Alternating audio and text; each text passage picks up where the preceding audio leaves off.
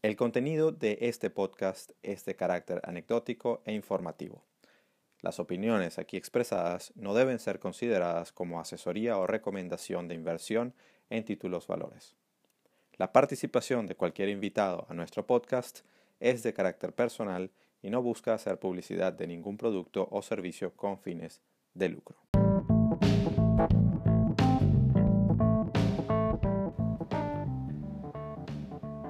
Estás escuchando Trading en Serio, el podcast sobre trading en español que te abrirá la mente al fascinante mundo de los mercados financieros y cómo enfrentarlos desde la perspectiva del trader profesional, con Alberto Cárdenas y Eduardo Gavotti. Eduardo. ¿Qué tal, don Alberto? Un placer estar aquí de nuevo contigo y además súper contento de que tengamos por fin una conversación no solamente de nosotros dos, sino también que tengamos un tercero en el, en el chat, en esta, en esta conversa, que es algo que le hemos venido diciendo a, bueno, todo el tiempo nos acompañan los, nuestros escuchas, pero que participe activamente, obviamente, en la conversación. Y, hemos dicho que eh, esta segunda temporada que le estamos dando inicio formal, diría yo, con este capítulo, eh, bueno, la idea es invitar y traer personas que nosotros consideramos de, valor, interesantes, que conocemos, que, pero que además creemos que pueden aportar muchas cosas y que además este, hacen cosas distintas a las que uno hace y que, y que, bueno, pueden contribuir a este debate. Es un poco la idea. Queremos dejar de tener ahora nosotros, tanto Eduardo como yo, el protagonismo en el tema del, del podcast eh, y, darle el micrófono a otras personas que pueden este, contarnos historias interesantes. Entonces, ah, estoy contento que arrancamos el, capítulo hoy así, ¿no? Así es, así es. Bueno, de hecho también hemos estado un poquito perdidos, eh, pero, pero estábamos, estábamos de parranda, no estábamos muertos, como dice la canción. toda la eh, dinámica, además. Y al Todo lo que ha estado pasando nos ha estado teniendo súper ocupados y, y es impresionante como incluso dentro de la dentro de la situación de cuarentena, a veces uno se pone hasta más ocupado por, por tantas cosas que uno se pone a hacer y bueno, los que hacer es el día a día, independientemente de, de, de dónde nos pueda pillar. Pero no, no voy a quitar más tiempo, tenemos a, a un invitado de lujo para inaugurar esta, esta segunda temporada de, de entrevistas y, y, bueno, una persona que, que, tuve el placer de conocer eh, en, en, mi visita a Caracas, pero dejo a Alberto que, que le haga la previa porque ya lo, lo, lo conoce un tiempo un tiempo más atrás. Mira, buenísimo, nada. Eh, Alexander, bueno, hoy vamos a tener el gusto de conversar con Alexander Ramírez. Alexander, bienvenido al, podcast. Déjame presentarte, pues, aunque sea muy brevemente, pero después te voy a dar el, el, por supuesto, el chance para que tú, bueno, tú mismo te presentes y expliques un poquito tu background, ¿no? Pero yo eh, la idea de que estés acá y, súper contento que hayas aceptado la invitación es porque, bueno, Alexander yo lo conozco de hace muchos años, es una persona que ha trabajado en el mercado. El enfoque que tenemos Eduardo y yo eh, con este podcast es este, poder hablar con personas que tienen, como siempre decimos, la piel en el juego. O sea, este, no nos gustan los académicos tradicionales, sino gente que realmente tiene experiencia y que nos puede ayudar. Alexander es una persona que eh, yo conozco desde hace muchos años, tiene, es emprendedor, viene de la tecnología, es un, es, eh, creo que eres ingeniero, ¿no, Alexander? Supongo. Y ingeniero, ingeniero en computación. Ingeniero en computación, pero él se define como científico de datos, cosa que me parece eh, interesante en este contexto, además de, de, de, de, las nuevas tecnologías y dónde estamos. Y bueno, Alexander tiene una compañía que se llama Synergy Vision, que desarrolla tecnología eh, de aplicaciones para el área bursátil, para el área de mercados, hacen eh, inteligencia de negocios y bueno, big data, inteligencia artificial, toda una serie de cosas que enfocadas en los mercados financieros, manejo de riesgo, que es realmente interesante. Entonces, bueno, esto me parece que va a ser un podcast bien chévere. Alexandra además es amigo, somos proyectos conjuntos en el tema, en el tema educativo y bueno, era un tema que lo tenía como de primero en el pipeline para eh, entrevistar a un científico de datos, porque además eres eres, tienes un doctorado en matemática, ¿no, Alex? En proceso, en proceso. Me falta la tesis para tener el doctorado, pero sí, estamos. Ok, estás casi listo. Imagínate tú, no todos los días uno habla con un doctor en matemáticas. Entonces, bueno. Qué, este lujo, de verdad que, de verdad que sí. Y, bienvenido, Alex. Oye, de verdad, muchísimas gracias por la invitación. Yo, yo Alberto, gracias por, por tenerme en cuenta para participar en esta dinámica que tienen ustedes. Yo la celebro, esta es una iniciativa buenísima. Además, este, toda la información que se pueda ofrecer sobre trading, inversión, experiencias, personas que puedan decir algo de esta actividad, este, yo creo que es de mucho valor y, gracias de verdad por, por, los honores. Yo soy un inversionista individual este, y vengo de, empezar hace ya, este, empecé en el, en el, 99, creé mi primera cuenta. Yo, yo hoy les, les quería contar un poco la historia de dónde vengo, qué he hecho, este, mis emprendimientos. Y, y, la idea precisamente es darle a las personas una idea de lo que, de lo que significa para un individuo eh, meterse en estos temas de inversión y gestionar su propio capital. Yo, yo no he trabajado jamás en una institución, eh, una empresa dedicada a atender clientes, tampoco he trabajado en una empresa comisionista, siempre he gestionado. En el área bursátil, particularmente te refieres, pues, o sea, no, no, no de servicios de inversión.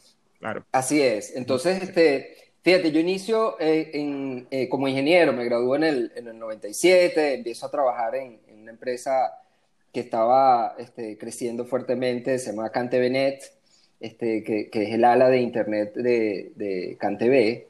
Y ahí empezamos desarrollando tecnología de Internet. La, telefónica más importante en Venezuela, que bueno, hoy, que lo ha sido desde, siempre, pero antes en ese momento era privada, ¿no? En el momento que tú estabas, ¿o no? Así es. De hecho, estaba en pleno proceso de expansión de su red, estaba en pleno proceso de desarrollo de los servicios de Internet. Y bueno, ese es el punto. Yo, yo vengo del mundo de Internet desde la universidad y todo lo que he hecho de ahí en adelante tiene que ver con, con eso. Y lo he aplicado este, porque el, trabajo que estamos haciendo en Synergy Vision, como mencionas, es aplicar ciencia y tecnología al mundo de la finanza, en particular trading, inversión, riesgo, este, todo lo que tenga que ver con, con el mercado este, nos interesa y a partir de ahí estamos dando servicios de formación, eh, desarrollos tecnológicos y, consultoría. Este, entonces, como les mencionaba, desde mis inicios ya estaba conectado desde el punto de vista tecnológico con Internet y estando en esa empresa, este, eh, y ahí es donde empieza mi historia eh, con los mercados, me empiezo a escuchar a, las personas que trabajan conmigo en Cantebeco y que estaban invirtiendo en acciones de la bolsa, que están subiendo de una manera interesante, acciones principalmente de tecnología. Entonces yo este, busco un broker en línea que no existían muchos en ese momento y, y abro mi primera cuenta en eTrade en el 99. Este, era, algo tecnológico, ¿no? De la euforia. Así, este, mismo. Claro. Yo entré en el momento más efervescente de ese, del de tema, mercado. Del tema .com, ¿no? Sí, así mismo. Entonces, y esa es mi primera este, experiencia, ahorita les, voy contando. Este, yo, yo, abro la cuenta, eso me tomó prácticamente dos meses abrir una cuenta. En aquella época, mandar papeles por DHL, recibir los papeles de vuelta, mandarlos firmados, corregir otros mandar una transferencia, un wire transfer que podía tomar este, una o dos semanas que, que te confirmaran que los fondos llegaban. En fin, abrí mi cuenta y empiezo a operar este, acciones tipo Cisco System, Microsoft, este, Intel, Juniper, empresas de tecnología principalmente. Y yo entro en un momento donde realmente ese mercado estaba en ebullición. Entonces ya entrando al mercado y empezando a comprar acciones con un capital modesto una persona que está iniciando, digamos, eh, profesional, empiezo a duplicar, empiezo a triplicar ese capital y entonces uno desde, desde muy temprano empiezas a proyectar el retiro a los 30 años, empiezas, a, empiezas a, darte cuenta que este, tu profesión te, puede ofrecer un sueldo, pero eh, las inversiones te dan una, una, un boost impresionante. En fin. La contabilidad mental que siempre menciona el Alberto y donde yo siempre me caigo. Eh, la gente dice que uno no se tropieza dos veces con la misma piedra y esa piedra y yo ya somos mejores amigos. sí. Esa piedra está ahí. El piedrero. siempre está. Así, le, puse Wilson como la pelota del. Exacto. Todos tenemos esas piedras, tranquilo, chamo. tal cual, tal cual. Entonces yo, yo este, ahí en, en ese mercado en plena ebullición, empiezo a operar, este, no, no le paro mucho a lo que dice el presidente de la Reserva Federal en ese momento eh, a la Greenspan, que hablaba de la exuberancia irracional, todas estas valoraciones de estas empresas. Sí, y bueno, ese libro, esa, esa frase se hizo famosa tras un libro que, que, hizo Robert Schiller, que es Premio Nobel de Economía, este, donde precisamente habla del fenómeno donde las valoraciones de estas empresas de tecnología no tenían racional en ese momento, no tenían sustento. Y este, bueno, durante el, el 2000 eh, hay un crecimiento importante de ese mercado y así como un crecimiento se, se explota este, toda la burbuja. Exactamente, es que era y ahí, clásica burbuja. Y ahí, y ahí yo caigo en la realidad, porque bueno, antes de, de, de la realidad de la burbuja empecé con acciones, digamos, de empresas duras que, generaban tecnología y empecé a meterme en IPOs. IPOs de empresas .com que eran portales que iban a, hacer claro, el eh, muchísimo dinero. Tal cual. iban a hacer dinero con, con publicidad en línea. no está mal, televisión. no está mal entrar a comprar, pero bueno, digamos que es una expresión en medio de una burbuja, es como lo, una de las cosas más sensibles. ¿no? lo más riesgoso. Este, de hecho, este, el golpe lo recibo ya metido en temas de, de IPOs, específicamente de tecnología. Empiezan a, caer este, estas empresas.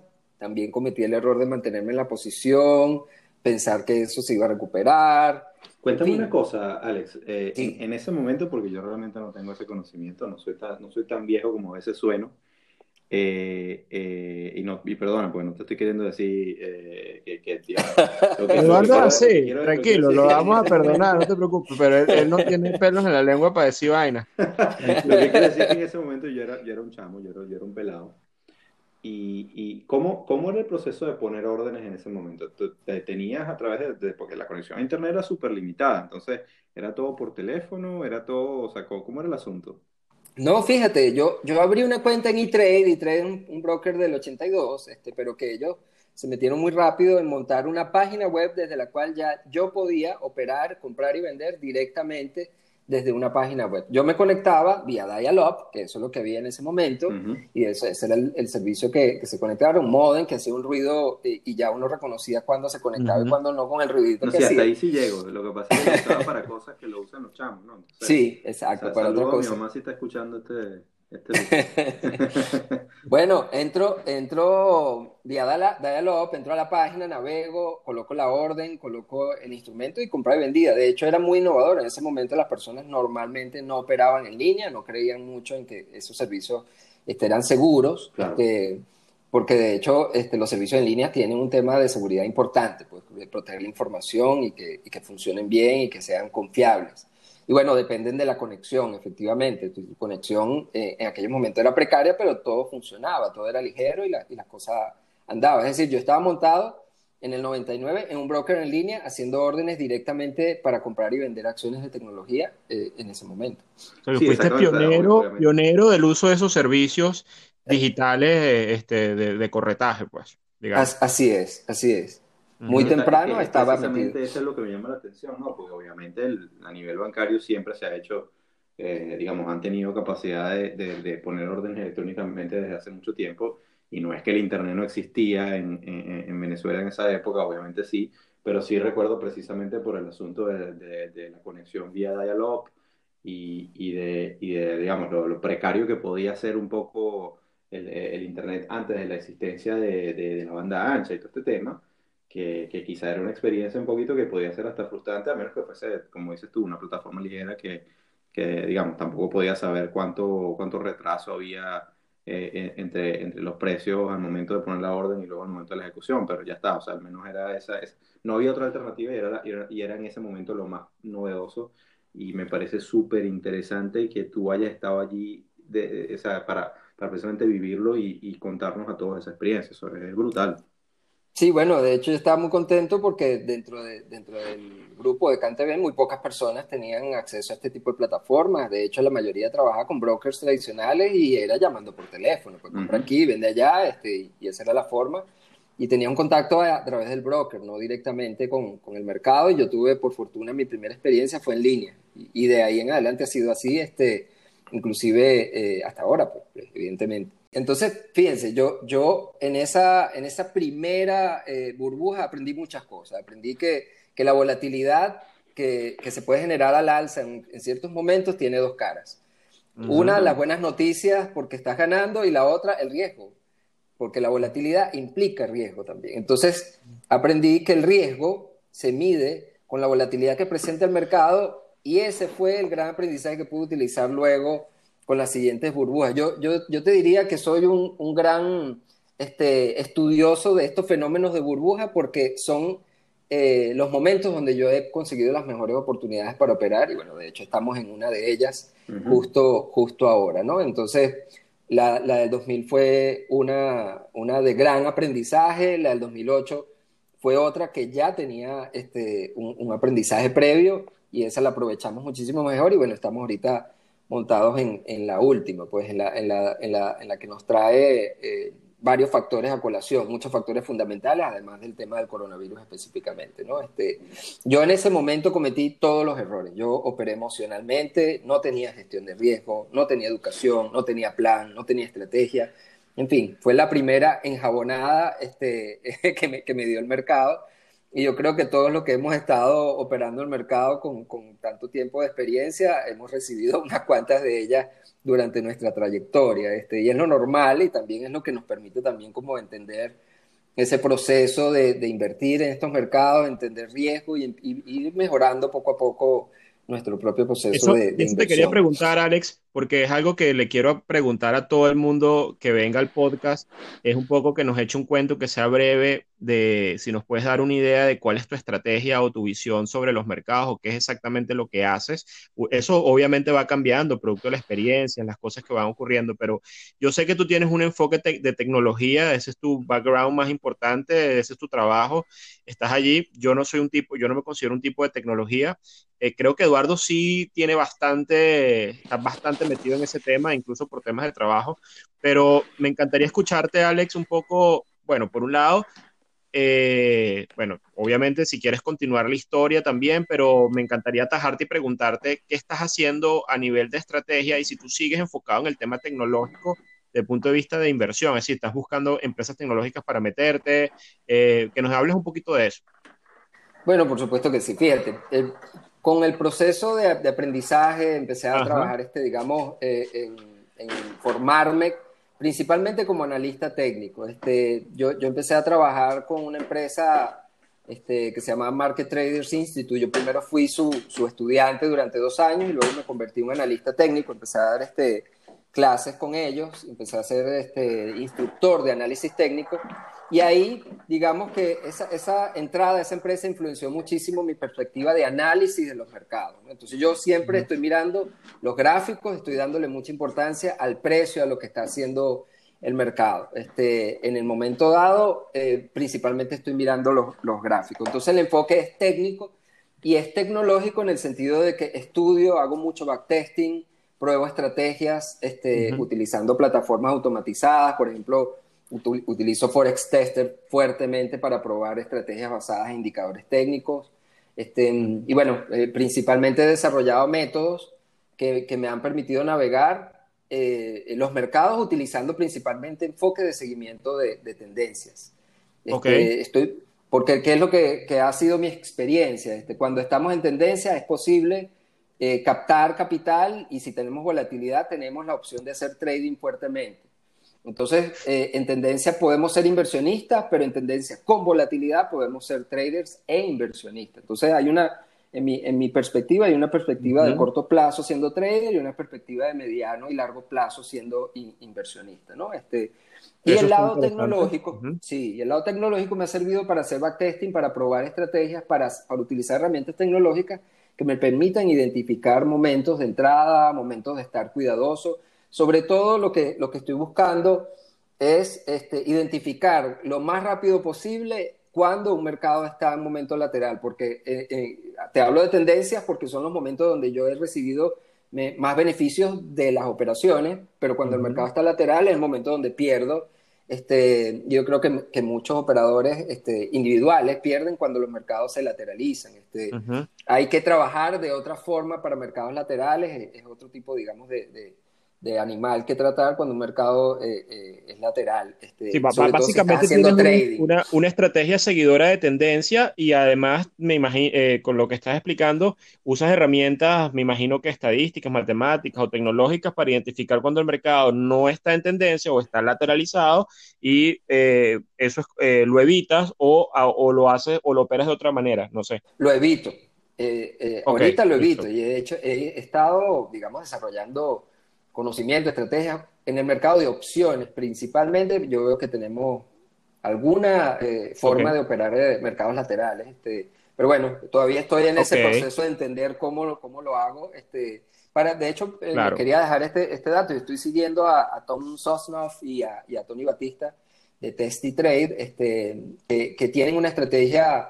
Primero, ellos han desarrollado plataformas tecnológicas para operar opciones este, eh, Thinkorswim, este, una, una, plataforma muy conocida, ellos la construyeron y la vendieron, este, y han, construido unas nuevas. Ah, no sabía que ellos eran creadores de Think, de que lo, lo ofrece Ameritrade, ¿no? no sé. Exactamente. Este, ah, sí. de Ameritrade. Y, y ellos este, se han especializado en desarrollar eh, plataformas para operar opciones con estudio de estadística y probabilidades. Entonces, digamos que ese es el enfoque que a mí me, que va conmigo desde el punto de vista de, ciencia, de tecnología. Este, claro. Es el enfoque que va conmigo para, para, estudiar este, oportunidades. Entonces, bueno, e, esa es la línea que estoy siguiendo ahorita para, para digamos, palpar, para empaparme un poco más del tema eh, de opciones. Lo que pasa es que el tema de las opciones es un tema que, que eh, es súper interesante, pero hay que tener mucho cuidado porque las opciones funcionan mucho mejor cuando la volatilidad sí. baja cuando la volatilidad es muy alta, o sea, eh, el precio de la opción tiende, tiende a subir muchísimo. Entonces, en el sentido de, la opción se vuelve muy cara como instrumento para operar. la ventaja grande que te da la opción precisamente es que, tienes, es que es como en el caso de la gente que opera con CFDs, que es el, que es el producto más común eh, eh, en buena parte del, del, planeta, que el, el, costo de, y el potencial que te da por, por el, la poca inversión que tienes que hacer como, como colateral, que es el costo de la prima de, del contrato. De, la, opción en sí, del contrato como tal, eh, es bajo, pero que ese contrato evidentemente se vuelve caro cuando la volatilidad es alta porque todo el mundo quiere tratar de sacarle ese provecho. Me llama mucho la atención, Alex, que, que, que a pesar de que tenemos, eh, digamos, métodos distintos, siempre hay una convergencia, porque hemos conversado Alberto y yo mucho de, cómo tratamos la volatilidad. Y eso es una cosa que a mí me llama tanto la atención que la gente no entiende, o no, no la gente, hay gente que no lo entiende. Eh, el hecho tal cual como lo, lo, reflejas de que cuando, cuando la volatilidad está baja, entonces tú no puedes tener un enfoque tan agresivo, sino un enfoque un poco más de como de gestor de portafolio. Mientras que si la cuando la volatilidad empieza a subir, ya puedes incrementar tu agresividad porque evidentemente los movimientos son más fuertes pero al mismo tiempo tienes que cuidarte también eh, por el lado de, de, lo que implica el riesgo de esos activos tan volátiles. Pero, pero rescato ese factor común, porque ciertamente yo en particular no, no opero con, con, con digamos, con, con, estrategias automatizadas, no, o sea, yo soy un poco más manual en ese sentido. La, la, la, tecnología que manejo la entiendo por temas de trabajo, pero no la, no la aplico porque no, no, una cosa es entenderla y otra cosa es, es meterse a desarrollarla, ¿no? Eh, ese no, no, no, viene siendo muy fuerte. Pero sí, sí, sí quiero resaltar precisamente cómo dos o tres enfoques distintos al final del día convergen en los temas, en los temas digamos, fundamentales, no fundamentales desde el punto de vista del análisis de los mercados, sino fundamentales de, de, de, otra vez, la mentalidad, el, el, el, entendimiento de cómo, de cómo atacar. Sí, tal cual, la volatilidad es, digamos, la mantequilla del, del, mercado, eso es lo que hace que todo se mueva, que, que todo empiece a a deslizarse. Este, y sí, eh, pero eso no es algo que yo aprendí al principio. Este, para mí la volatilidad era la efervescencia de un mercado que me estaba dando rendimientos y no que representaba un riesgo también adicional que podía significar este, un mercado que estaba en, un momento de ebullición para, para luego después este, explotar una burbuja. Este, que eso fue lo que aprendí justo en la primera burbuja y, pude aprovechar en la segunda. Este, eh, en, la segunda burbuja, en la, la del 2008, en particularmente, yo, yo estaba posicionado en acciones, estaba posicionado en bonos en ese momento, eh, básicamente empresas corporativas del mercado americano, pero empiezo a ver volatilidad también muy fuerte, finalizando el 2007, este, y ya eso me, me generó una, una alerta. Este, yo cuando vi la volatilidad tan fuerte, tomé ganancias y salí del mercado, me liquidé completamente porque ya se estaba empezando a hablar de que, de que había un problema en el mercado estructural relacionado precisamente con el mercado inmobiliario. ese año yo recibí en CanTV visitas de cantidades de, de inversión, digamos, de asesores de inversión que llegaban a ofrecerte un fondo inmobiliario con 10% anual garantizado, cosas así por el estilo, y ya eso también, eso en lugar de generarme una noción de que había alguna oportunidad, me generaba la certeza de que iba a pasar algo, porque nadie puede garantizar rendimiento en un mercado de ese estilo. Este, entonces, bueno, este, efectivamente, en ese, en ese, en ese tipo de mercado, en ningún mercado es así. Es así. Entonces, este, ese tipo de señales me, me, ayudaron a ponerme líquido. Eso fue lo que hice en el 2007 y hablé con todos mis compañeros de trabajo que también invertían en la bolsa y les dije, mira, yo estoy líquido, esto no está bien, esto no, pero si yo estoy ganando 30%, ¿qué te pasa? Te aprovecha. No, ya va, chamo, este, agarra los 30% y salte y espera a que el mercado eh, haga la corrección, porque viene el tema de, toda esta situación que está ocurriendo en Estados Unidos tiene un tema importante que podría estallar. Entonces, efectivamente me adelanté al asunto como unos seis meses, este, fueron seis meses después que todo eh, surgió y el mercado empezó a bajar agresivamente y bueno, mis compañeros lamentablemente no salieron de, de las posiciones que tenían y tuvieron que mantenerlas por muchos años sin, sin ningún tipo de ganancia, precisamente porque este, fue muy agresivo ese, ese bajón. Y un año después de, de la caída, ya en el, 2010, eh, 2008, el 2009, eh, ocurre algo con los bonos de Venezuela, que es que se deprimen de una manera eh, brutal, este, precisamente por el precio del petróleo que llegó a alcanzar eh, niveles de 137 dólares en su máximo, en su punto máximo, y bajan a 32 dólares en tres meses. Este, en octubre del 2008 la cosa era horrible y los bonos se ven impactados de la misma, de la misma manera, pero Venezuela en ese momento contaba con, con 40 mil millones de dólares en reservas internacionales, es decir, que no había riesgo de impago este, y estructuralmente la burbuja 2008 americana no nos impactó tanto eh, en Venezuela, entonces había con qué pagar la deuda. yo me acuerdo Chávez diciendo, póngame el petróleo en cero. claro, lo que pasa es que éramos una economía relativamente aislada todavía. Todavía, sí, ahí había. oye, hiciste ese play chévere, Alex. O sea, compraste bonos venezolanos en esa caída. Lo aproveché brutal. Este, fue, fue un. Fue excelente. un año, cualquier cosa que tú hubieses comprado. La realidad en ese momento es que cualquier cosa que tú hubieses comprado en el 2009, este, en un año ibas a ver duplicar tu capital. Bueno, yo, yo, lo hice con los bonos. Nadie lo sabía, obviamente, pero estabas entrando en el en el piso de la, de la crisis pues, exacto. global. Y eso fue, digamos, el aprendizaje que tuve de la primera. Esperé el momento, estaba líquido y entré con todo. este, y oye, de verdad que fue, fue buenísimo. Entonces, en ese momento, ya yo venía con portafolios de bonos por, bueno, todas estas emisiones que se hacían en Venezuela, generando un ingreso pasivo, que a mí me parece importante desde, desde mi punto de vista. Para mí ha sido importante porque yo a través de los bonos, este, no solo los de Venezuela, sino otros, manteniéndolo en un portafolio, pude generar ingreso pasivo que me ha permitido tener el colchón financiero que me permite ser emprendedor y empresario. Eso es muy importante. Es decir, yo no, yo no voy a ser, yo no soy empresario que va desnudo este, a levantar una empresa, yo voy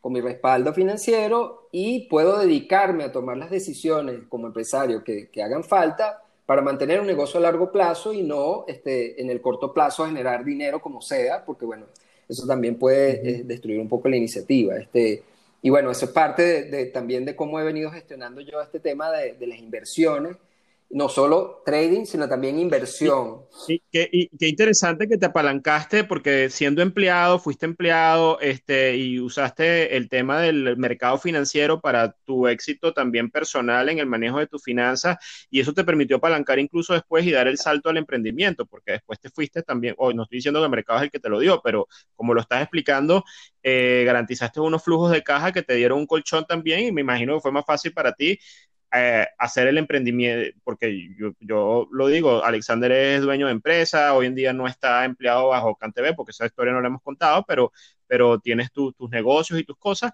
eh, y me imagino que ese, eh, este cuento que estás echando te permitió hacer esa transición también. ¿no? porque tenía un portafolio diversificado y tenía ingresos pasivos y además hacía trading, este, con eso, con la confianza que yo mismo podía sostener mi economía sin depender del emprendimiento fue porque, eh, por eso me lancé, no, no, no fue que... Claro, claro, claro, porque tenías un colchón, exactamente. Bueno, y esta historia es interesante porque puede interesarle también a muchos emprendedores, o sea, y, y aquí convergen, hay, estos dos mundos a veces se ven como aislados, la gente a veces no, no une lo que es mercado financiero, que le ven como una cosa netamente especulativa, y dicen, no, vale, yo soy emprendedor, a mí me gusta crear cosas y yo soy de la economía real y toda esta cosa. Bueno, al final del día los mercados existen para darle soporte a, o sea, la parte bonita del tema es poder darle soporte al desarrollo económico en el largo plazo y los emprendedores pueden, pueden ah, este, apalancarse en él. O sea, esto es una historia, por ejemplo, de, de,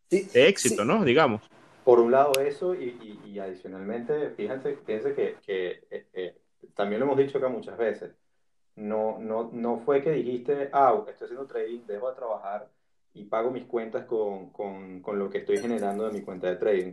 Exacto. Y eso, y eso es súper importante porque fíjate otra vez, tener un trabajo que te permite dar, eh, darle soporte a tu, a tu costo de vida en, en, el día a día. Haces crecer tu capital con tu cuenta de, de trading de inversión. Generas luego un ingreso pasivo que es el que soporta precisamente esa calidad de vida que, con la que vas llevando y luego tienes los rendimientos de, de, de las demás decisiones que tomas eh, más activamente para, para, precisamente lograr que tu patrimonio pueda crecer. Y, eso es algo que sobre todo en este momento, la cantidad, lo conversaba en estos días con varias personas, la cantidad de estafadores que hay por allí vendiendo el sueño de, de que, de que el trading se puede, te puede retirar de tu trabajo ahorita mismo y puedes generar un ingreso mensual y entonces ya por ahí te... Bueno, tal cual. Este, mi experiencia personal ha sido que, que yo he complementado mi, mi carrera profesional con, con, mis inversiones personales y me han dado el soporte para poder tomar otro tipo de decisiones como, como ser independiente financieramente, emprender negocios y viceversa. Este, los negocios y mi, mi carrera corporativa también me ha generado muchísimo al lado del trading. Las personas que he conocido en el ambiente corporativo me han introducido a los mercados, me han introducido a instrumentos, me han introducido a otro tipo de, digamos, eh, oportunidades de inversión que también este, las he ido estudiando, aprovechando, inclusive las la, la materialicé. Yo, yo empecé a operar oro spot porque un compañero de trabajo en la oficina me habló de, de operar oro. Empecé a operar bonos y a, y a comprar bonos porque también tenía otro compañero de trabajo que tenía su portafolio, compró bonos de Brasil cuando el cupón era 10%, esos bonos después se convirtieron en algo buenísimo porque valían ya 130%, 140% el, el, el nominal, este, eh, se apreció muchísimo porque, bueno, en Latinoamérica tenemos ciclos de, de bonanzas y depresiones continuamente en distintos países y las emisiones de deuda han reflejado el nivel de riesgo de, de esos países y al mismo tiempo han sido oportunidades en unos lugares y en otros lugares han sido bastante riesgos. Argentina también ha tenido sus su, temas, digamos, importantísimos en relación a la deuda. Ecuador. Argentina, sí, Tal cual. Tal cual. Entonces, bueno, yo eso lo, lo, he complementado. Mi carrera corporativa y de empresario este, siempre me ha servido a los mercados y viceversa. Genial, eso, eso es un círculo virtuoso, además que está chévere porque hay gente que dice, no, es que me tengo que dedicar únicamente a ser trader y estar viendo una pantalla, cuando te puedes estar perdiendo un mundo también de cosas. Y bueno, ahí está el ejemplo, bueno, no, quizás no es el mejor ejemplo, pero ya como que está de moda, ahí está Elon Musk, este, con ese poco de compañía, y el tipo, el tipo como que también es tremendo trader porque se la pasa manipulando con el Twitter. Pero bueno, estoy echando vaina. Yo sabía que iba a ser polémico. Lo estoy dejando aquí nada más para que me puedan después este, arrobar y este, poder hablar una línea de discusión en el, en el, en, el trading en serio. Ajá. Este...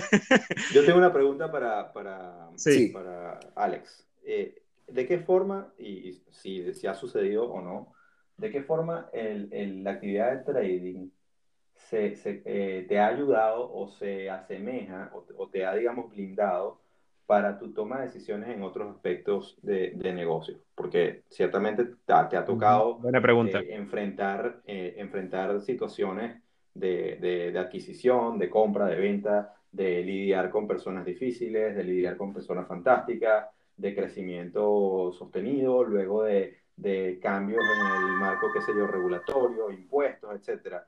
¿Hay alguna semejanza en, tu, en, en, tu, en, lo que te ha dado el trading como proceso mental para tú enfrentar esas... Sí, por supuesto que sí, y, me gusta mucho la pregunta porque realmente este, tiene, tiene todo que ver. Este, yo, yo veo trading como, como un negocio, como un emprendimiento también, Este, y, y, lo que te da el trading cuando tú ya lo estás haciendo de forma seria eh, es gestión de riesgo.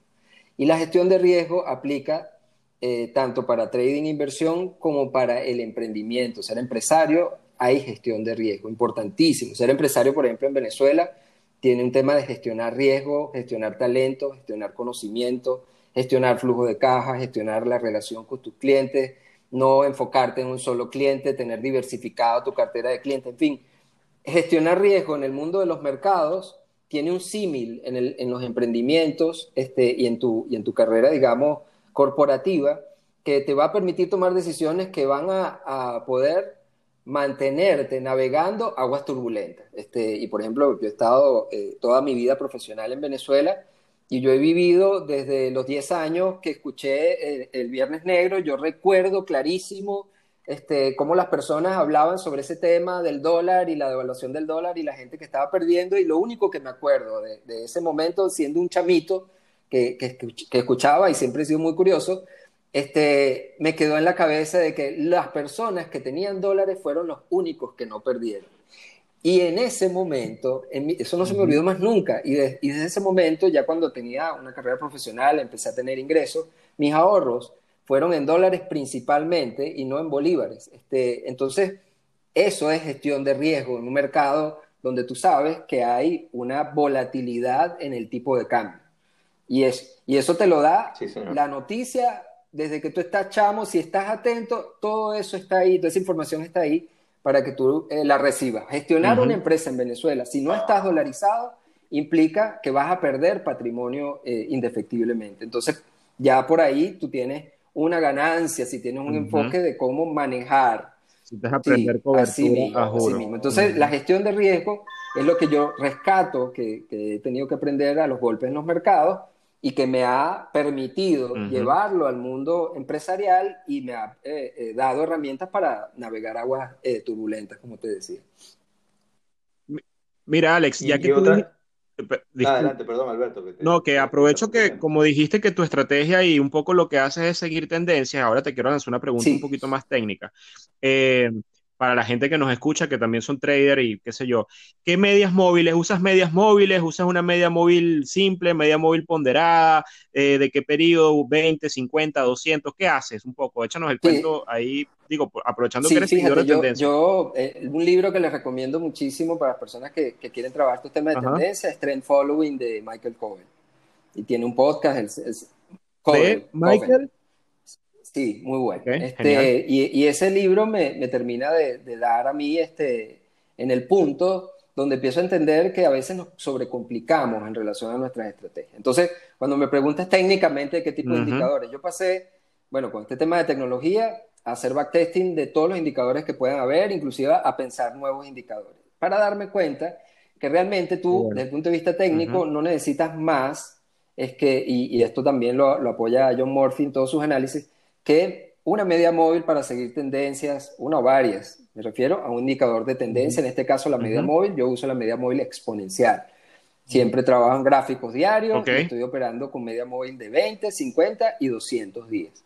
Este, esos son los que utilizo. Perfecto. Y luego este, un oscilador, un oscilador para identificar ciclos. Y yo utilizo un oscilador que es bastante sensible, que es el oscilador estocástico. Solo lo utilizo para identificar entradas en tendencia, no lo utilizo para salidas. Los osciladores tienden a pegarse al techo del oscilador muy rápido cuando se dan esos ciclos. Y cuando lo utilizas como señal de salida estás saliendo prematuramente si utilizas solo ese indicador muy temprano. Entonces solo lo utilizo como señales de entrada. Y un indicador de volatilidad que en particular utilizo el ATR para medir, este, digamos, los saltos. genial, yo también lo uso. Entonces, eso, son, eso es para mí los, tres, los tres tipos de indicadores que utilizo y cuáles específicamente utilizo en, en mis estrategias. Brutal, y manteniendo las cosas simples, pues, bueno, ¿no? De ese criterio. O sea, de no, no, enredar demasiado el tema. del área tecnológica, uno tiende a enredar este, porque, bueno, quieres probar de todo y tienes capacidad computacional. Inteligencia artificial, redes neuronales, ese tipo de cosas las usas. De hecho, este, mi tesis en, modelos aleatorios en, la Escuela de Matemática era precisamente unas redes, redes neuronales que eh, identifican patrones visuales en imágenes. Eso fue lo que yo trabajé en, mi tesis. Pero las redes neuronales básicamente lo que te permite es identificar patrones, ciertos tipos de patrones que ocurren. Entonces las redes neuronales funcionan cuando el comportamiento de los instrumentos es no lineal, es muy, digamos, errático. Este, sí, entonces, pero cuando tú estás en, modelos de tendencia, este realmente eh, es un overkill utilizar una red neuronal. Sencillamente, pégate a la tendencia, pon tus líneas y mantente operando en esa dirección hasta que se rompan este, los indicadores típicamente líneas de tendencia o medias móviles este, son buenos indicadores para, para tú visualizar cuando la cosa ya no va en la dirección que tú pensabas. Sí. Eduardo, ibas a preguntar. La pregunta que tengo para, para Alex es, eh, ¿en algún momento de tu trayectoria eh, en los mercados eh, sentiste que eso no era para ti por alguna mala racha que tuviste y pensaste, mira, yo mejor cierro y, veo, veo que otra cosa hay en televisión para, para, buscar inspiración a, cambiarme de ramo o siempre tuviste una convicción de que, de que eso sí era para ti y que toda la, cualquier mala no fíjate en la, en la mm, primera burbuja el, gran golpe que recibí fue muy muy fuerte este y fue como un golpe de, también de aprendizaje yo pasé dos años de, de reflexión este, entender, ya va, pero ¿y qué fue lo que me pasó? Entender los mercados, empecé a leer, este, y me di cuenta que este tema no es un, tema de, corto plazo, de, carrera de 100 metros, sino que era más bien un maratón. Entonces, ya la visión desde ese momento empezó a ser de largo plazo y eso eliminó mucho la ansiedad de tener que operar todo el tiempo,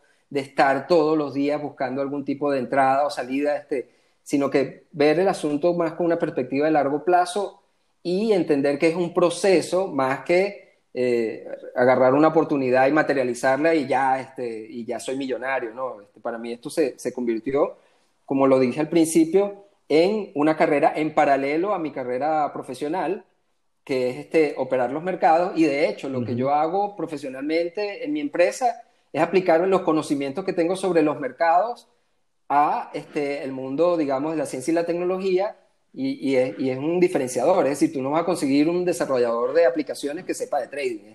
Es, extremadamente complicado, es raro que lo tengas este, y lo consigues y te puede resolver un tema de, una casa de bolsa sin tener que preguntarle a nadie cómo funciona la casa de bolsa y cómo funcionan este, operativamente los instrumentos y cómo se compra y cómo se vende y el margen y todo este, digamos, eh, mundo de, términos y, cálculos que, que, están detrás de todo esto, ¿no? Este, entonces, el, sí, al principio yo me sentí bastante desmotivado, entendí que, bueno, este, los mercados te pueden dar oportunidades para ganar dinero, pero, pero hay que conocer sobre el mercado. Entonces, ahí empezó una carrera que no ha terminado nunca, que es la carrera de formarme como trader todos los días, este, participar, leer libros, participar en cursos, talleres, diplomados, este, en fin, estar metido eh, con personas en este mundo que con su experiencia también te ayudan a enfocarte, también te ayudan a, ver qué es lo que va contigo y qué es lo que no va contigo.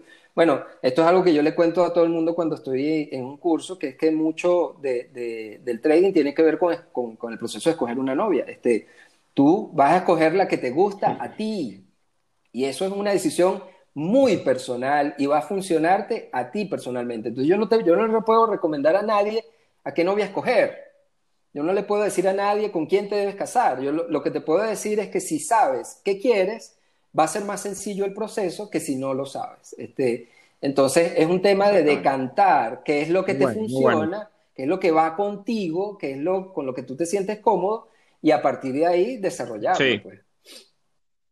Sí, eso creo que lo dices y está muy chévere porque hay mucha gente que anda vendiendo sus novias todos los días en Instagram. sí, tal cual, tal cual. Venden a la novia todos los días y bueno, este, me ha pasado. Yo cuando, cuando entré a Market Traders Institute, yo, el, el, método significaba una, una, serie de setups ya predefinidos que tenían parámetros definidos de cómo se entraba, cómo se salía, el stop y todo eso. Y yo me di cuenta, oye, que eso era una receta muy rígida, este, que eso no era lo, lo, que funcionaba conmigo. Entonces, a partir de ahí me alejé de un método específico, de una receta específica y fui a buscar la mía propia, la que me funcionaba a mí. Y, es, y bueno, es el reflejo de lo que les he contado, un poco de, de, de, cómo decanté en ciertos indicadores, cómo decanté en cierta metodología, cómo decanté en mantener un portafolio de inversión, además de hacer trading este, buscar momentos donde el trading es propicio para mí, donde me siento cómodo, son eh, momentos de volatilidad, momentos de tendencia. Cuando hay lateralidad, me tomo un descanso, pienso en otra cosa, aunque sí estoy estudiando el tema de las opciones como una alternativa para mercados laterales, este, y hay otros que lo, que vienen aplicando, pero bueno, hasta que yo no me sienta cómodo con el tema, no, no me lanzo, pues entonces ese es el, el proceso que yo he ido eh, siguiendo con el paso del tiempo. Mira, una pregunta, Alex, ¿por qué te pusiste a hacer un doctorado en matemática ahora? O ahora digo, en los últimos... Bueno, fíjate. Una pregunta. Yo, yo, yo, soy computista porque me enamoré de las computadoras cuando toqué la primera, ¿no? Este, pero, pero antes de ser computista ya yo venía con, con esa inquietud de estudiar matemática, ciencia. Esas fueron mis segundas opciones eh, de carrera, matemática aplicada, luego matemática eh, eh, pura. ¿Por qué la matemática? Fíjate, Hoy en día el mundo cada vez más le está dando importancia al desarrollo científico. Y este desarrollo científico está generando muchísimos métodos, herramientas que resuelven problemas. Entonces, este, esos problemas se vienen resolviendo con métodos que para la mayoría de las personas son muy complejos, son muy complicados porque están basados en matemática y la gente que, en general habla de matemática lo habla como algo así como que muy difícil, muy complejo, no es para mí, o este, es algo que es este, brujería, pues porque no lo entiendo. Este, yo siempre he tenido como afinidad, la computación es, es hija, este, una ciencia, digamos, la ciencia de la computación son derivadas de las matemáticas, porque son las matemáticas aplicadas a resolver problemas dentro de una computadora. Entonces, es muy afín. Y lo que hice fue, en el fondo, conectarme con las matemáticas para desarrollar lo que ya hoy en día tiene mucha, digamos, importancia, que es conocimiento sobre Machine Learning, eh, aprendizaje de máquina, inteligencia artificial, y ver cómo yo puedo aplicar ese conocimiento a riesgo, que es muy importante hoy en día, cómo lo puedo aplicar a temas de inversión y trading, cómo lo puedo aplicar este, a los mercados, cómo puedo resolver problemas de automatizar temas sin necesidad de que haya una persona que esté operando directamente, sino una máquina que ya tiene un método para aprender y resolver y darte inferencia y darte idea de cómo puedes este, tú avanzar en, en, algún problema. Entonces, el tema de la matemática, primero es cerrar una inquietud que he tenido de toda la vida. Segundo, conectarme con el mundo académico que al mismo tiempo te refresca intelectualmente. O sea, para mí, estar tomando clases, hablar con personas y compartir conocimiento es, es extremadamente estimulante e importante para mí. Y al mismo tiempo, este, eso también me da una idea de cómo puedo aplicar nuevos métodos que, que bueno, empresas como Google, Facebook, Microsoft, grandes empresas, este, Amazon, eh, han venido aplicando estos métodos ya desde hace unos 15 años y hoy en día se ven los resultados. Son unos monstruos, son unos monstruos que, que son extremadamente rentables y no es de la nada, es que están aplicando ciencia continuamente en todo su quehacer. Entonces me parece importante que no perdamos de vista que la ciencia está ahí para ayudarnos a resolver problemas de la mejor manera. Y de hecho la matemática, en términos muy sencillos, es optimización, es buscar un método óptimo para resolver un problema. El método de menor costo normalmente va a pasar por algún método científico. Entonces, este, por eso es que me inquieta tanto trabajar con estos temas, además que, bueno, intelectualmente me, me gustan. Pues. A ver, eh, Alex, y, como computista y matemático, ¿qué opinión tienes entonces de, la, de las famosas uh, criptomonedas, en particular Bitcoin? Hoy, hoy la gente no, bueno, no vamos a publicar el, el, capítulo quizá hoy, pero el capítulo se está grabando el, día de un evento que para muchos es como, no sé, la final del mundial, porque es el, día en el que el Bitcoin eh, pasa por su, por su tercer eh, halving, que es el momento en el cual se reduce la, la, recompensa que los mineros obtienen por, por, la incorporación de un nuevo bloque en la cadena. Eh, y eso es un evento súper importante en esa comunidad para, para ese activo, etcétera. Hay muchas perspectivas, etcétera. ¿Cuál es, ¿Qué opinión tienes? Eh, porque al final las criptos se fundamentan mucho en, tecnología. es así. Este, bueno, eh, obvio, es, muy afín el Bitcoin desde el inicio, muy afín a, a mi carrera. Entonces, sí como he estado muy encima. Lo que pasa es que Bitcoin es algo bien particular. Bitcoin tiene desde mi punto de vista, tres facetas que son completamente distintas y que se conjugan de una manera única en el Bitcoin y que, y que el mundo, este, digamos, revolotea sobre esas tres facetas eh, sin entender que son la misma cosa al final, ¿no? El Bitcoin es una moneda, una criptomoneda, una moneda digital que se transa, que tiene un, un libro, un ledger este, de contabilidad público y este, distribuido en todo el mundo, es decir, no está centralizado, es un primer gran cambio. Lo segundo es una plataforma, esa plataforma centralizada con ese ledger, que es el blockchain, este, es la que permite que se registren las transacciones, pero tiene un modelo que permite que participen los mineros, que son esas personas que tienen capacidad de cómputo trabajando todos los días para resolver un problema matemático que les va a permitir captar beneficios de esa capacidad de cómputo. Y tienes otra faceta que es la faceta de las formas de pago. ¿no? Este, entonces, cada una de esas facetas en sí mismo es un mundo. Y yo sí creo que la, tecnología eh, llegó para quedarse. Eh, no necesariamente va a ser Bitcoin el más, eh, digamos, preponderante en el futuro, porque grandes actores también están tratando de incursionar en este tema. Facebook particularmente tiene iniciativas. Eh, grandes países también están eh, desarrollando sus propias cripto. En fin, en la medida que esto ha tenido eh, la idea de estas plataformas descentralizadas con activos digitales, ha tenido auge, muchas empresas y países se están plegando a esto, pero a su manera. Este, el Bitcoin como, como activo para especular, bueno, ha sido extremadamente volátil. Eh, eh, las personas que han entrado en, momentos oportunos han podido captar ganancias, pero así como la han captado, también las han podido perder o han entrado eh, en el punto alto y han perdido dinero. Los que no han perdido dinero este, son los mineros, por ejemplo, que, bueno, dependiendo de cuándo compraste la maquinita, es más rentable o menos rentable el tema de la minería. yo, yo, por ser afín a estos temas, también compré mis, mis maquinitas para, para minar. Este, y funcionan y están generando. Tuve la fortuna, la suerte de comprarlas en un momento donde el precio era bueno y este, ha sido rentable, pero también vi personas que dos meses después compraron la misma máquina y no les fue igual. Entonces, ha habido un tema de oportunidad importante en, cuando entras en cada uno de estas distintas perspectivas de este negocio, de, la cripto, que han dado eh, resultados en una, en una ida o, una bajada, pues en una subida o una bajada. Entonces, desde el punto de vista tecnológico, sí te puedo decir esto llegó para quedarse, va a influenciar la forma como se va a transar este, en el futuro. Eh, los ledgers, esto, esto, el blockchain está ahí para, para poderlo usar y eso no va a desaparecer, van a haber muchos de ellos. Las formas de pagos en los bancos se han mejorado debido al Bitcoin. Es decir, hoy tú tienes Cell porque hay un riesgo importantísimo de que el Bitcoin y las formas de transferir dinero de un lugar a otro con, poca, eh, eh, con una comisión baja este, se convirtiese en una competencia para los bancos. Este, y los bancos reaccionan a esto y bueno, eh, se pegan en consorcio, arman sus redes y también ofrecen opciones para transferir dinero ahora con una comisión baja o sin comisiones. Entonces, este, todo esto lo que ha generado realmente es un gran choque al sector financiero que yo veo positivo porque es una forma también de darle vitalidad y, y al mismo tiempo generarle beneficio a los usuarios de esos servicios. Porque si te quedas con la banca tradicional, a lo mejor estás pagando bueno, yo recuerdo, este, las transferencias, los wire transfer me costaban 100 dólares, 150 dólares hace mucho tiempo. Y eso, y eso ha bajado este, significativamente.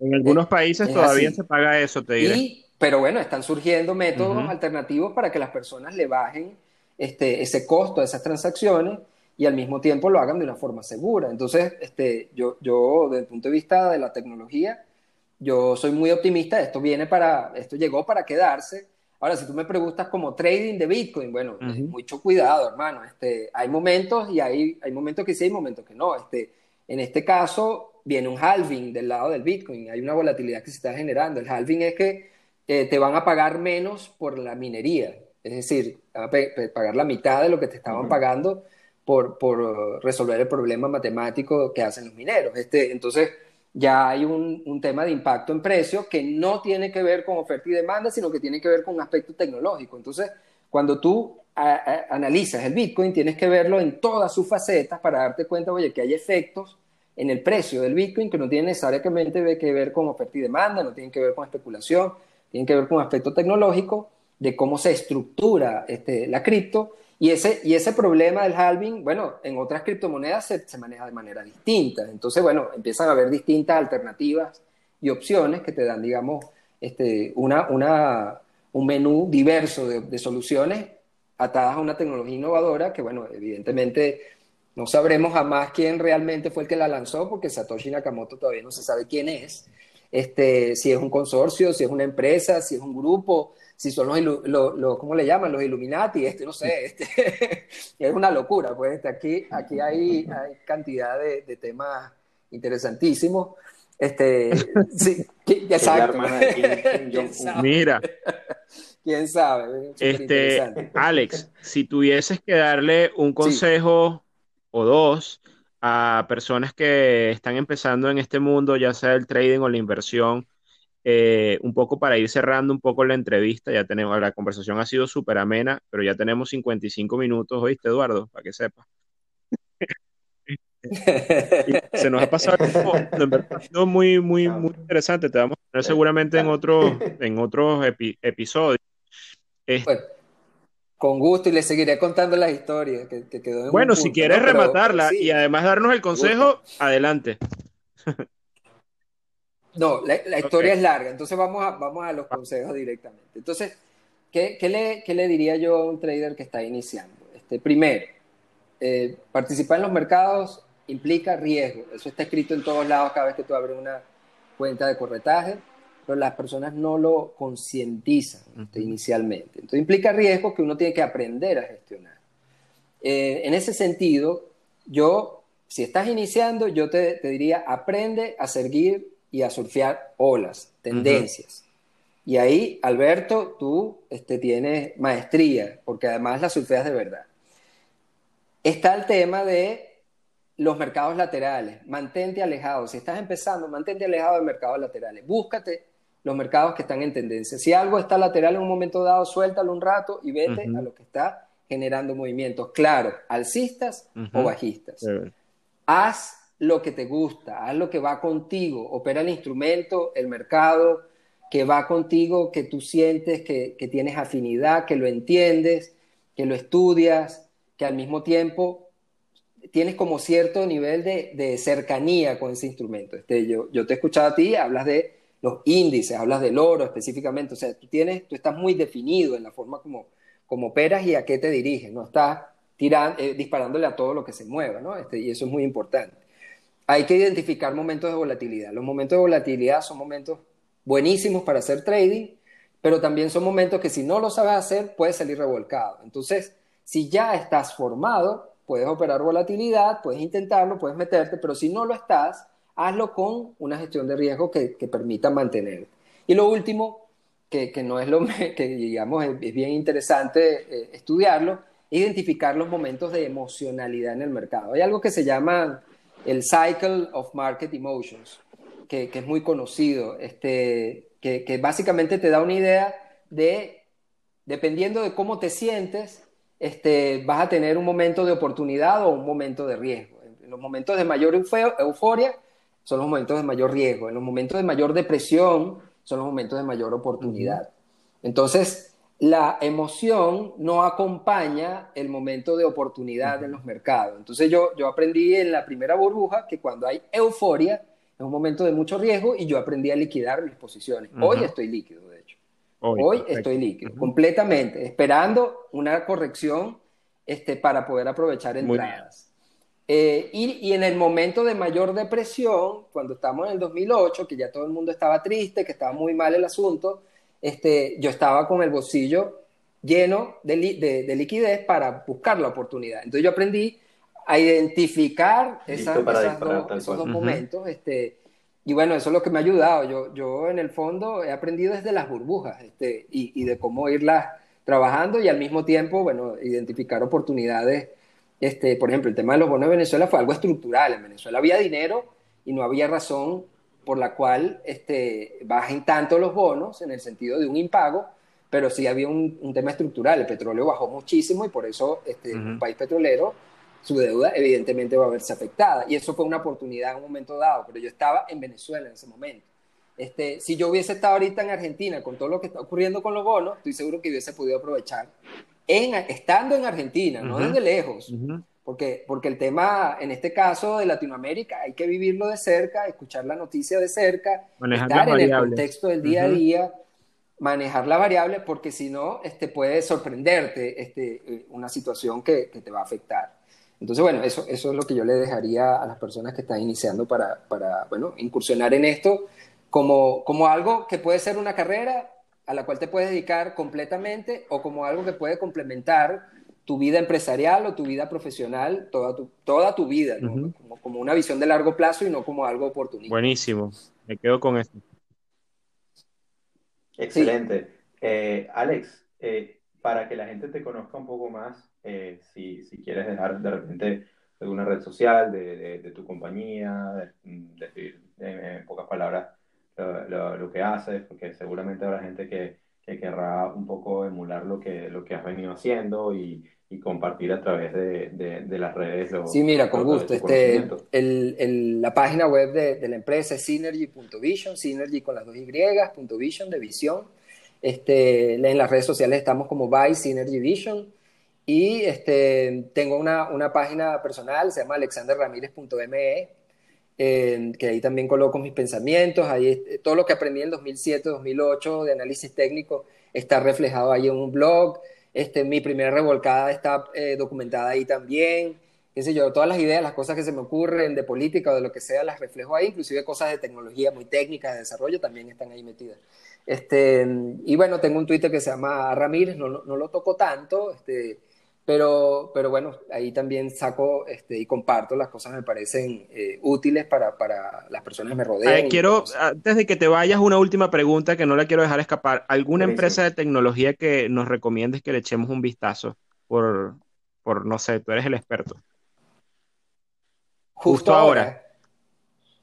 Esa es una excelente, excelente pregunta. Fíjate, este, estoy muy pendiente ahorita de Tesla en particular.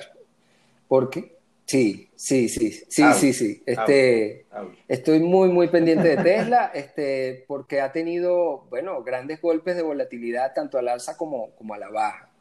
Este, en, en, el, en el punto estructural, eh, yo te diría siempre muy atento de Amazon y de Google. Grandes, grandes este, olas eh, esas empresas generan grandes, grandes olas. Pero en particular ahorita, como un punto de oportunidad, no necesariamente a la alza, estoy mirando... Eh, ok, eh, buenísimo. sí, está en el tapete obviamente para muchas cosas. yo también la vengo siguiendo. nada, Alex, yo te, de verdad te digo, te agradezco. Yo no sé, Eduardo, tú tienes alguna otra pregunta, pero por mi lado, creo que hemos tenido una conversación buenísima. No, yo estoy satisfecho. Gracias, Alex, por, por, ser el, eh, el, invitado estrella y aceptar nuestra, nuestra invitación para participar en el podcast. De nuevo, esperamos tener la oportunidad de volver a conversar. Eh, y bueno, ya lo saben, quienes nos están escuchando, eh, si, pues, si quieren compartir con Alex en, su, en sus redes sociales o incluso nos ayuden a, a compartir este episodio, se los agradeceremos mucho y así continuamos creciendo en esta comunidad de, de, traders que, y de personas que les interesan las finanzas que siguen. Bueno, de verdad, muchísimas gracias. Un abrazo a ambos este, y gracias por la invitación. Encantado de acompañarlos de nuevo y seguirles contando el resto de la historia eh, eh, que inicié. Bueno, este, porque hay, hay siempre cositas, nuggets que, que son interesantes que uno capta en el, en la, en el, en el terreno, en el terreno de la batalla y ahí y eso para mí este, ha sido fundamental.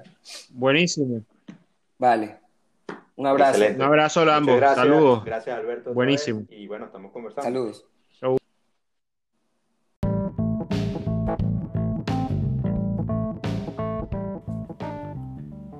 Esto ha sido otro episodio de Trading en Serio con Alberto Cárdenas y Eduardo Gavotti.